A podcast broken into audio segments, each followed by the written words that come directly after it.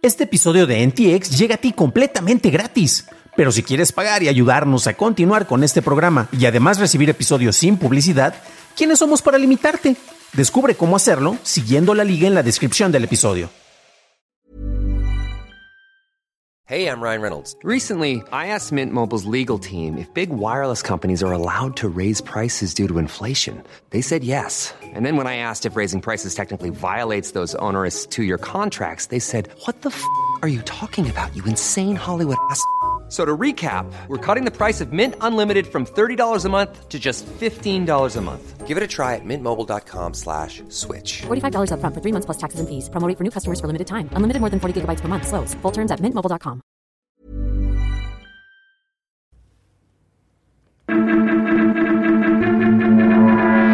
Se aprueba la fusión de Televisa y Univision, Sony busca adquirir Bungie y Wordle es adquirido por el New York Times.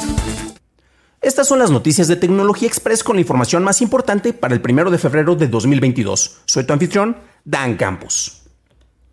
Sony anunció que pretende adquirir la compañía de desarrolladora de videojuegos Bungie por 3.600 millones de dólares. Sony dijo que, de concretarse, la compañía permanecería como una subsidiaria independiente que sería libre de publicar juegos y llegar a los jugadores según su criterio. Si revisamos la historia de Bungie, el desarrollador fue fundado en 1991, después fue comprado por Microsoft en el 2000 y Halo, uno de sus juegos, ayudó al lanzamiento y popularización de la consola Xbox.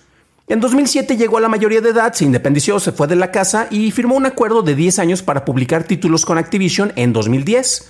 Este acuerdo llegó a su fin en el 2019.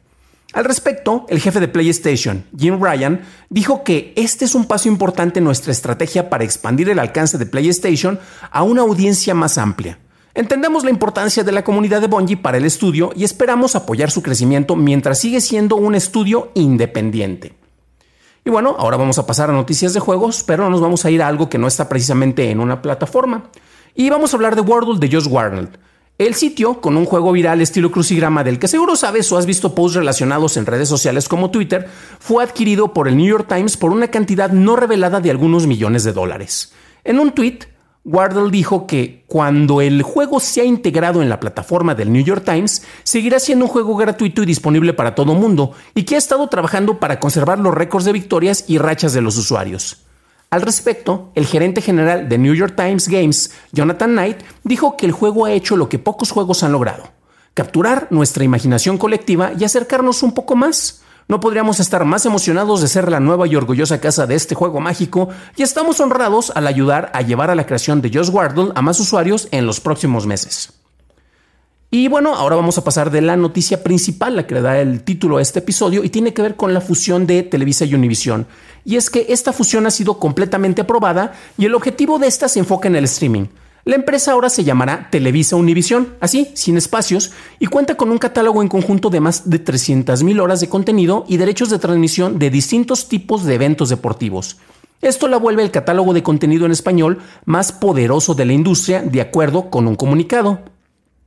Se espera que la plataforma conjunta sea lanzada en la primera mitad de 2022, de acuerdo con el copresidente ejecutivo de Televisa, Alfonso de Angoitia. Todavía no hay un nombre oficial para dicha plataforma, pero estará disponible primero para los usuarios en México y en Estados Unidos, y esperan expandir su cobertura tanto a España como a otros países de América Latina. El servicio contará con una versión con publicidad, que es una oferta que Blim incorporó a su servicio recientemente. Después incorporará el servicio de suscripción, del cual todavía no se conoce el costo. Para una discusión a fondo de las noticias tecnológicas del día, suscríbete a dailytechnewshow.com, en donde también encontrarás notas y ligas a las noticias. Si encontraste útil este episodio, puedes decírmelo dejándome una calificación en Spotify, en Apple Podcasts, YouTube, TikTok o donde sea que estés escuchando este episodio. Y de parte de todos los miembros del equipo de noticias de, Tecnología Express, Daily Tech Headlines y DTNS, te deseamos un maravilloso martes. Gracias por tu atención y estaremos escuchándonos en el próximo programa.